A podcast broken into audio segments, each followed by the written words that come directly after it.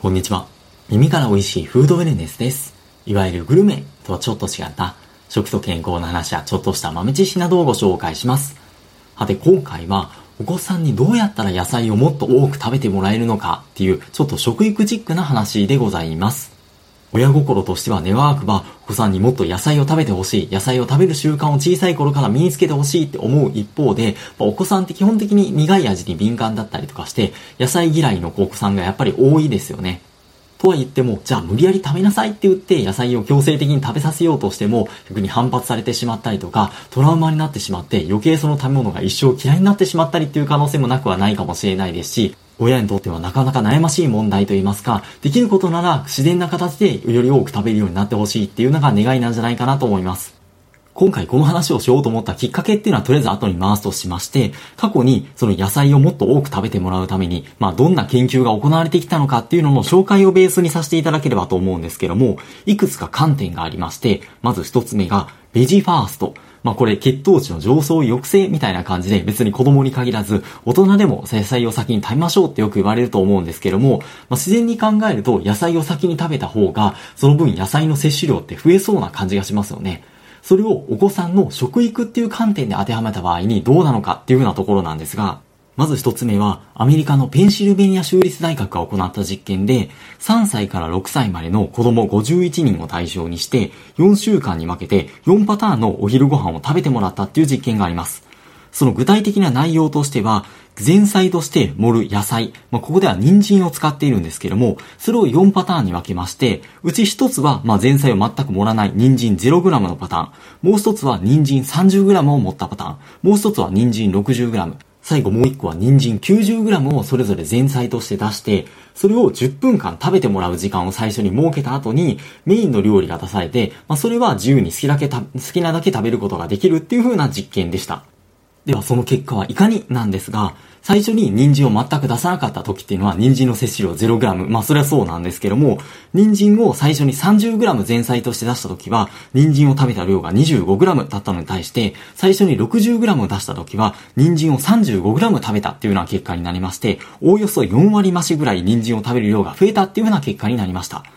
ところが、この人参を 60g からさらに 90g に増えた時っていうのは、人参を食べた量が 38g。なので 36g から 38g になったってことで、まあ、ほとんど変わってないってことになりますよね。まあ、それはちょっとそりゃそうだとは思うんですけども、まあ、食べる、出す量が増えたからといって無限に食べられるってわけではないので、ただこれ以外にも面白い結果がこの試験から得られていて、というのも、最初に出した野菜って人参だけなんですけども、それプラス、その後に自由に食べていいよっていう風に出されたメインディッシュの中にも、副菜、備え付けとして茹でたブロッコリーが出されていました。でもこれも野菜っちゃ野菜なので、最初に出された食べた人参の量が多いほど、逆にこのブロッコリーの食べる量って減りそうな感じしますよね。でもこの試験結果では、まあ、最初に全く人参を出さなかった時、30g の時、60g の時で、トータルのブロッコリーの食べる量っていうのは 20g 前後で変わらなくて、なので最初に人参を出す量、まあ、上限はあるとはいえ、60g ぐらいになれば、その出した、最初に出した量が多いほど、人参の食べる量が多くて、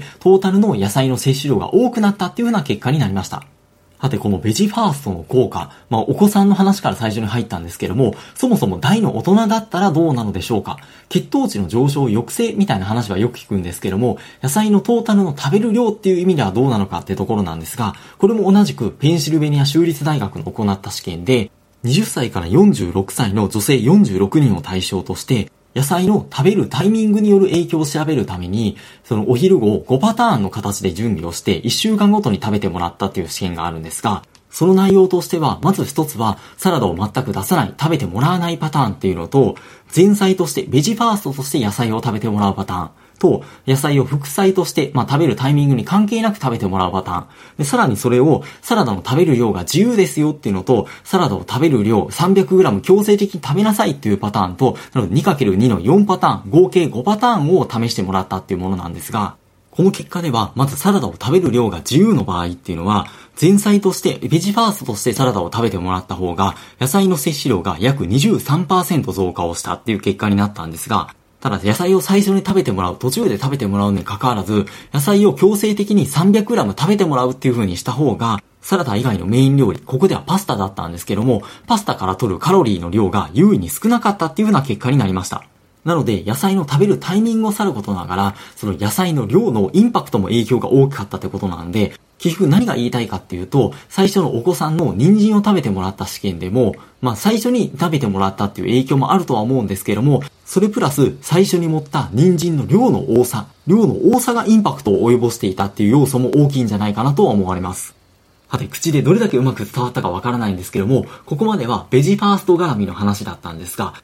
続いて二つ目のパターン。やっぱり食育というと料理の手伝い、お子さんに料理を手伝ってもらった方が食への関心が増えて、その野菜とか健康的な食べ物を食べる、まあ量とか割合っていうのは増えそうな気がしますよね。では実際のところはどうなのでしょうか？っていうのを過去の調査結果から見てみたいんですが、まずは海外のもの、カナダの小学校5年生約3300人を対象にして行った、そのお手伝いの頻度と食事の質を比較した試験なんですけども、この結果では、お手伝いの頻度、月に1回の子供たちよりも、週に1回から3回、週1回以上の子供たちの方が、食事の質の指数が高かったっていう風な結果になりまして、その中でも野菜とか果物とか、まあ割と多く食べてほしいようなものっていうのも、お手伝いの頻度が高い子供の方が、摂取量が多い傾向にあったっていう風な結果になっていました。そして同じように日本でも小学校5年生約1200人を対象に、このお手伝いの頻度とその食べ物の摂取頻度を調べた調査結果っていうのがあるんですが、ここでもやっぱりお手伝いをする子供たちの方が、まあお手伝いをしない子供たちよりも野菜で見ても摂取量が多かった。もっと言うと、調理以外の手伝いの子供よりも、調理を手伝った子供たちの方がその摂取頻度が多かったっていうような結果になりました。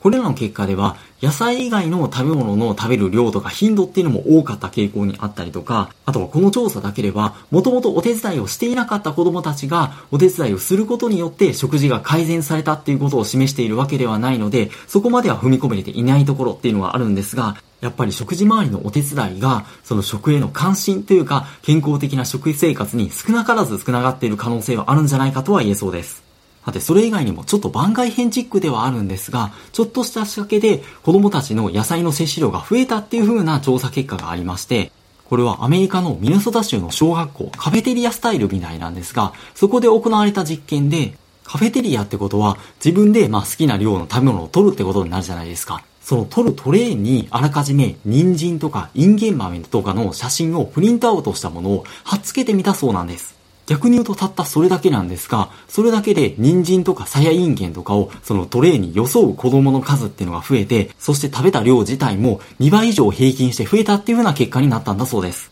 確かに心理的にはわかるというか、プリントアウトしてあったらそこに食べ物を装いたくなりますし、自分で装ったからにはそれってやっぱ食べますよね。行動心理学の観点というか、ちょっとした工夫でお金をかけずに労力を使わずに野菜を食べてもらう工夫っていうのができるかもしれないっていう意味で参考までにご紹介をさせていただきました。さて最後にちょっと余談なんですが、ジェームス・クックのイギリスの海軍士官、海洋探検家のクック船長っていますよね。その方の逸話をちょっとご紹介したいんですが、当時の海洋っていうのは命がけで、特にビタミン C 不足で起こる解決病っていうのが船乗りのたちで流行して非常に問題視をされていたんですが、その対策としてはビタミン C を含む食べ物で、例えばザワークラウトってありますよね。ドイツで有名なのキャベツを発酵させた食べ物なんですけども、それって、まあ、キャベツ自体にビタミン C が含まれているんですが、発酵させることによって長持ちもして、かつビタミン C の含有量も増えるっていうふうに言われていて、それを船乗りの解決病予防として公開中の食事に採用したそうなんです。でもそれって食べてもらえなくちゃ意味がないですよね。そこでクック船長は最初高級食としてザバークラウトを上官だけに支給をして他の船乗りたちに羨ましがらせることによって食に頑固って言われる船乗りたちにザバークラウトを食べるように仕向けたっていう風なエピソードがあるそうです。これ子供の話ではないんですけども、でもこの心理って、例えばお父さんお母さんが食べてるものって、